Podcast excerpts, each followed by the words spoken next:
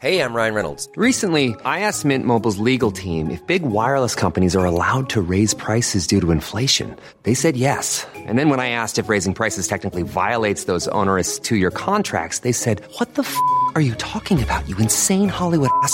So to recap, we're cutting the price of Mint Unlimited from $30 a month to just $15 a month. Give it a try at mintmobile.com slash switch. $45 upfront for three months plus taxes and fees. Promo rate for new customers for limited time. Unlimited more than 40 gigabytes per month. Slows. Full terms at mintmobile.com. Olá, amigos e amigas do saber. Nesse episódio de hoje, nós vamos falar sobre marxismo e psicanálise, e mais especificamente sobre o materialismo dialético e a psicanálise. Existirão ligações entre a psicanálise de Freud e o materialismo dialético de Marx e de Engels? Essa é a pergunta que se fez o psicanalista alemão Wilhelm Reich em sua obra Materialismo Dialético e Psicanálise, obra publicada pela primeira vez em 1929 na Alemanha. Então, nesse episódio, nós vamos falar um pouco sobre o que Reich percebe na psicanálise e no marxismo em comum. E notem que 1929 Freud ainda estava vivo. Então, o Reich começou a trabalhar nesse diálogo entre marxismo e psicanálise bem cedo. Ele foi, na verdade, um dos primeiros, foi um dos pioneiros a trabalhar nessa síntese. A sua obra apresenta um voluntarismo muito grande, né? não é nada muito sofisticado como vieram fazer outros pensadores depois, mas é uma obra extremamente clara. Né? A gente reconhece algumas limitações do Reich, porque ele não era filósofo, né? então depois vieram outros filósofos que trabalharam melhor essa questão, mas mas essa obra é uma excelente introdução ao assunto. Acompanhe.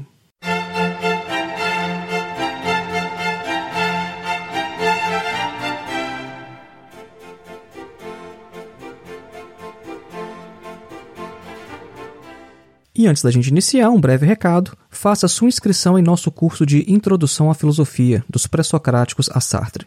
O nosso curso tem como objetivo oferecer uma introdução à filosofia que vai cobrir desde os filósofos pré-socráticos até Jean-Paul Sartre no século XX. É um curso sem data de início e sem data de término, ou seja, o seu acesso é vitalício, você pode fazer no seu ritmo, do seu jeito e no seu tempo. Uma das atividades mais importantes na filosofia é ter contato direto com os textos clássicos, é ler em primeira mão as obras de Platão ou de Aristóteles, por exemplo. E é isso que o nosso curso pretende fazer. Nosso curso oferece uma introdução para lhe possibilitar acesso a essas obras, lhe possibilitar compreender essas obras. Então, para mais informações, você pode clicar no link que está na descrição deste episódio ou então no link que você encontra também no nosso site www.filosofiaepsicanalise.org. Voltando então ao nosso tema, materialismo dialético e psicanálise. Primeiro vamos falar um pouco sobre o Reich. Né? O Wilhelm Reich ele foi membro do Partido Comunista Alemão e ele era editor da revista de psicologia do partido. E ele desenvolvia, além do trabalho teórico, um trabalho prático também relacionado ao atendimento psicológico dos trabalhadores e também em sua educação sexual. É importante a gente salientar isso porque o Reich, quem já conhece ele, sabe que depois ele abandonou tanto a psicanálise quanto o marxismo. Ele ficou famoso por outras obras que ele veio a publicar posteriormente, né? mas a gente está fazendo aqui um recorte a gente está estudando o Reich desse período. Tá? O Reich, que em 1929 publica a obra Materialismo Dialético e Psicanálise. Então, nesse período, Reich era um militante comunista, ele era filiado ao partido e tinha uma atividade prática no partido. Essa obra do Reich se insere em um debate que acontecia na época contra o marxismo mecanicista, aquele marxismo que compreendia a ideologia como um mero reflexo superestrutural de uma estrutura econômica, né, numa via de mão única. E o que acontecia com esse tipo de marxismo é que ele não conseguia explicar a ascensão do fascismo.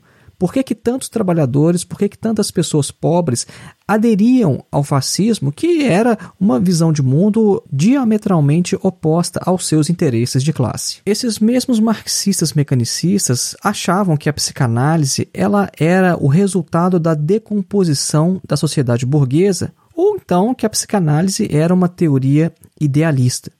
E o Reich ele afirma então que essa objeção que se fazia à psicanálise revelava uma lacuna na concepção dialética da psicanálise. O Reich então pergunta o seguinte: olha, a doutrina marxista ela também não foi um fenômeno de decomposição da burguesia? O próprio marxismo também foi um fenômeno de decomposição da sociedade burguesa, na medida em que ele só pôde surgir a partir de uma contradição entre as forças produtivas e as relações de produção. Só que esse fenômeno de decomposição ele também é, ao mesmo tempo, o germe da nova ordem social que está para surgir, ou seja, o comunismo. Então essa é a resposta que o Reich dá àqueles que falam que a psicanálise era um sintoma de decadência, de decomposição burguesa. Ora, o marxismo também.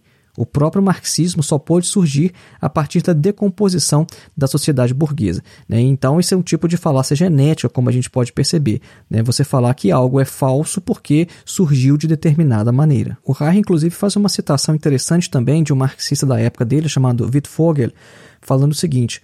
O dialético ele sabe que uma cultura não é um todo uniforme como se fosse um alqueire de feijão. Ele sabe que qualquer ordem social possui as suas contradições e que no seu seio crescem os germes de novas épocas sociais. Por isso, o dialético ele não considera como valores inferiores e nem como inutilizável na sociedade futura aquilo que as mãos burguesas criaram na época da burguesia. Ou seja, não é porque é burguês foi feito na época revolucionária ou mesmo de decadência da burguesia, que algo não pode ser utilizável na sociedade futura. Aqueles marxistas que pensavam combater a psicanálise como se fosse um desvio idealista, eles não entendem um conceito fundamental da dialética que é Aufhebung, que é um conceito trazido da dialética hegeliana. Aufhebung, que é um movimento que nega, conserva e supera ao mesmo tempo. Ou seja, mesmo que algo tenha sido feito pela burguesia, essa negação, ela não é uma negação que aniquila, que destrói. É uma negação que ao mesmo tempo conserva e eleva a um nível superior. Nós temos outro episódio aqui nesse podcast no qual a gente fala um pouco mais sobre Hegel e a dialética. Outro ponto importante que esses críticos da psicanálise ignoram é a sua base materialista. O Freud era médico, ateu e materialista. As descobertas da psicanálise elas não surgiram de elucubrações de gabinete, mas sim de uma constante interação entre o atendimento de pacientes e a formulação teórica. Né? O, o dia a dia do Freud geralmente era o seguinte: ele atendia seus pacientes e escrevia à noite. Então, o corpo da teoria psicanalítica ele se construiu numa constante interação entre teoria e prática, e essa espiral permitiu que Freud corrigisse, esclarecesse ou aperfeiçoasse diversos pontos de sua teoria, mostrando que a psicanálise não é nenhum dogma e nem está dissociada da prática. E uma analogia que a gente pode fazer nesse momento entre Marx e Freud é que, assim como Marx superou as limitações do materialismo vulgar de sua época, o Freud ele também superou o materialismo vulgar da neurologia da sua época. Neurologia que era a área de formação de especialização de Freud.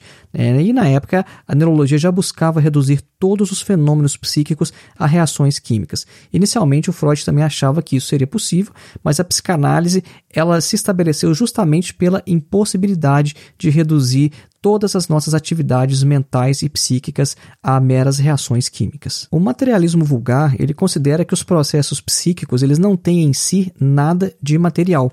E o seu erro principal aqui, ele consiste em identificar com o material só aquilo que é mensurável e ponderável, ou seja, tangível, é um erro grotesco que o Marx já combate em suas teses sobre o Feuerbach, ou seja, só é material aquilo que a gente poderia, por exemplo, colocar numa balança e ver quanto pesa. Essa concepção é tão desastrosa, tão equivocada para o marxismo, porque, de acordo com ela, não seria mais preciso ou nem mesmo possível falar sobre consciência de classe ou então de vontade revolucionária, né? porque nenhuma dessas coisas é, é mensurável ou material no sentido do materialismo vulgar.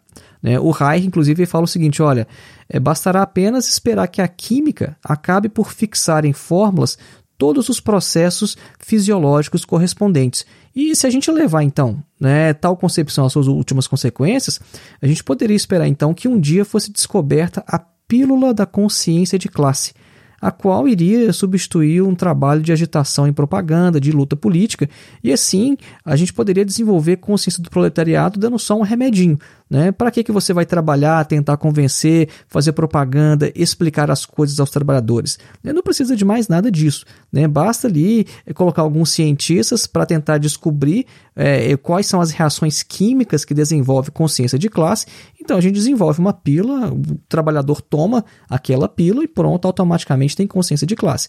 Né? Isso é uma coisa absurda que a gente está falando, mas para a gente mostrar como é que não faz sentido a gente reduzir o que é material unicamente a fenômenos químicos, principalmente quando a gente está falando de psiquismo. Né? Então, é, essa é uma concepção desastrosa para o marxismo, porque a gente não pode mais falar sobre quase nada que diz respeito à consciência. O que nós falamos até aqui foi a título de introdução. Né? São as primeiras objeções que o Reich responde neste debate.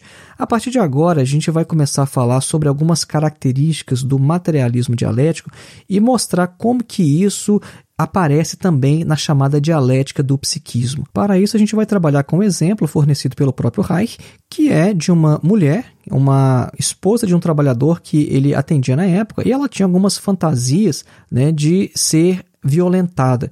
Então, nós vamos mostrar como se dá o processo de formação do sintoma em uma neurose e ver como que isso é um processo dialético, exatamente como no materialismo dialético marxista. Um sintoma é uma expressão indireta de um conteúdo inconsciente recalcado. Né? Dizendo de outra forma, um sintoma é a forma com que um conteúdo qualquer que foi lançado ao inconsciente como forma de solucionar um conflito psíquico ele se expressa novamente, mas de uma maneira disfarçada, driblando uma certa censura. Então vamos ver. No caso aqui, o Reich fala dessa mulher, ela era uma mulher casada, como nós já mencionamos, e ela era apavorada com bandidos imaginários que poderiam esfaqueá-la. Ela não podia estar sozinha num cômodo da casa, que ela via escondido em cada canto um terrível criminoso. There's never been a faster or easier way to start your weight loss journey than with PlushCare. PlushCare accepts most insurance plans and gives you online access to board-certified physicians who can prescribe FDA-approved weight loss medications like Wigovi and Zepbound for those who qualify. Take charge of your health and speak with a board-certified physician about a weight loss plan that's right for you. Get started today at plushcare.com slash weight loss. That's plushcare.com slash weight loss. plushcare.com slash weight loss. Millions of people have lost weight with personalized plans from Noom. Like Evan, who can't stand salads and still lost 50 pounds. Salads generally for most people are the easy button, right? For me, that wasn't an option. I never really was a salad guy. That's just not who I am. But Noom worked for me. Get your personalized plan today at Noom.com. Real Noom user compensated to provide their story. In four weeks, the typical Noom user can expect to lose one to two pounds per week. Individual results may vary. E a análise que o Reich fez dessa mulher revelou o seguinte: na primeira das três fases que nós vamos citar para mostrar como que foi formado este sintoma, na primeira fase houve um conflito psíquico e recalcamento. No caso dela, o que, aconteceu? Antes do casamento, essa mulher ela conheceu um homem que a perseguia com propostas às quais ela teria voluntariamente cedido se ela não tivesse sido moralmente inibida.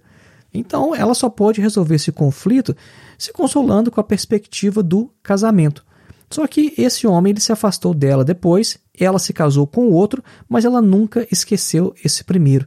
E a imagem dele na cabeça dela não parava de atormentá-la. Depois, essa mulher encontrou com ele de novo. Ela ficou de novo com um grave conflito entre o seu desejo, porque é quando ela viu esse homem nesse primeiro, ela reacendeu o seu desejo, né? E entrou em conflito também com o seu respeito pela fidelidade conjugal. Ou seja, ela queria se manter fiel ao marido, mas ao mesmo tempo ela ainda gostava do primeiro. E nessas condições, o conflito então ele era insuportável e insolúvel. Ou seja, os seus desejos eles eram tão fortes quanto os seus princípios morais. Então, primeiro ela começou por evitar esse primeiro homem, né? ou seja, isso aqui é a censura, e depois ela pareceu que esqueceu. Né? Ou seja, mas só pareceu, parecia que ela tinha esquecido. Né? Na realidade, não se tratava de um verdadeiro esquecimento, mas de um recalcamento. Ela pensou estar curada e, pelo menos conscientemente, não pensou mais nele. A segunda fase, então, foi a de ruptura do recalcamento. É, algum tempo depois, ela teve uma discussão violenta com seu marido porque ele estava andando com uma outra mulher. E como mais tarde descobriu, é, durante essa discussão que ela teve com o marido, ela formulou o seguinte raciocínio: Bom, se você tem esse direito, né, ela pensou, eu seria muito tola se eu também não fizesse uso dele, né? ou seja, você pode, eu também posso. Então, é, o que ela imaginou, né, o que passou na sua cabeça? A imagem do primeiro homem amado. Só que essa ideia era muito perigosa, né? porque ela poderia então provocar o ressurgimento de todo aquele conflito antigo que, com muito custo, ela conseguiu recalcar. E desde então, essa ideia não parou de preocupá-la a nível consciente. Então, ela, o que ela fez? Ela recalcou novamente. Só que na noite seguinte, ela se encontrou num estado de extrema angústia. E bruscamente ela teve a impressão de que um estranho se aproximava da sua cama para estuprá-la. Então, ou seja, a pulsão tinha voltado à consciência sob uma forma disfarçada, sob o aspecto do seu direto contraditório. O estranho, ele não é desejado, mas temido. Prestem atenção, isso aqui é uma coisa fantástica na psicanálise que Freud descobriu e que a gente encontra também já na dialética, né? quando uma coisa se torna o seu contrário, ou seja, o desejo virou, na verdade, o medo. E esse disfarce, que agora é a terceira fase, nós falamos que seriam três, né, esse disfarce é a base da formação do sintoma. Se a gente analisar agora o próprio sintoma, na representação fantasmagórica em que um homem ele se dirige durante a noite para a cama da mulher, a gente vai ver que a gente tem a realização de um desejo recalcado, ou seja, o desejo dela de cometer adultério. A análise revela então que essa mulher, sem saber, ela havia representado a imagem do seu primeiro amor, ou seja, a estatura, a cor dos cabelos, etc. Né? Só que o sintoma em questão, ele contém também a censura, a angústia da pulsão que surge como angústia do homem. Né? E mais tarde, o elemento né, é, de ser violada, ser estuprada, ele foi substituído na angústia por ser assassinada correspondendo, portanto, a um novo disfarce do conteúdo do sintoma que até então era muito claro. Então, agora que a gente deu esse exemplo, vamos ver o que está por trás disso aí de uma perspectiva teórica. Né? O Reich vai afirmar que esse exemplo ele mostra não só a fusão, num só fenômeno, de duas contradições que originalmente estavam separadas, mas ele mostra também a transformação de um fenômeno no seu contrário, ou seja, do desejo em angústia. Essa transformação da energia sexual em angústia é uma das primeiras e mais importantes descobertas de Freud. Ela mostra que em determinadas condições a mesma energia, ou seja, a mesma pulsão, ela produz um resultado exatamente oposto àquele que produziria em outras condições. Esse exemplo ele expressa também outro princípio do método dialético, que é o seguinte: o novo, ou seja, no caso o sintoma, ele contém também o antigo, que é a libido. No entanto, o antigo ele já não é igual a si próprio. Ele se transformou simultaneamente em algo de completamente novo, isto é, em angústia. Nesse episódio, a gente já mencionou brevemente sobre o conceito de Aufhebung, que é uma negação que conserva e eleva a um nível superior. A gente pode perceber isso claramente na formação de um sintoma. Inclusive, é, existe um artigo que eu escrevi alguns anos atrás, que foi publicado na revista de filosofia da Universidade Federal de São Carlos, no qual eu falo sobre a Verneinung, ou seja, a denegação em Freud, e a Aufhebung hegeliana.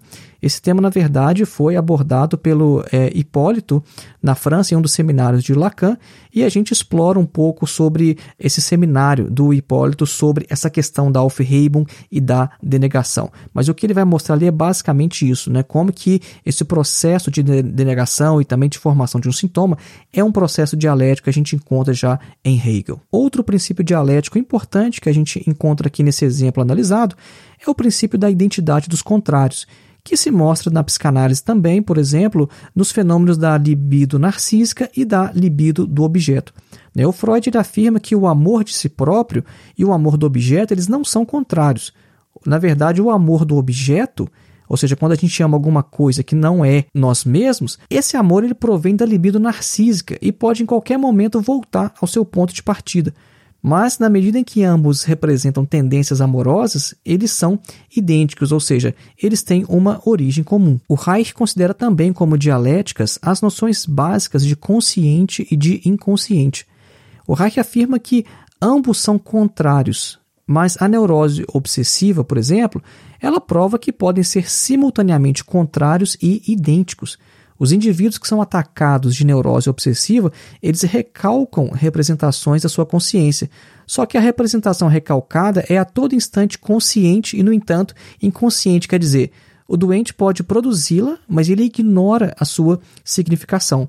É parecido com a denegação, né? quando o indivíduo ele vai negar alguma coisa com um não, e não tem consciência de que aquilo que ele está negando conscientemente, na verdade, é aquilo que deveria estar recalcado.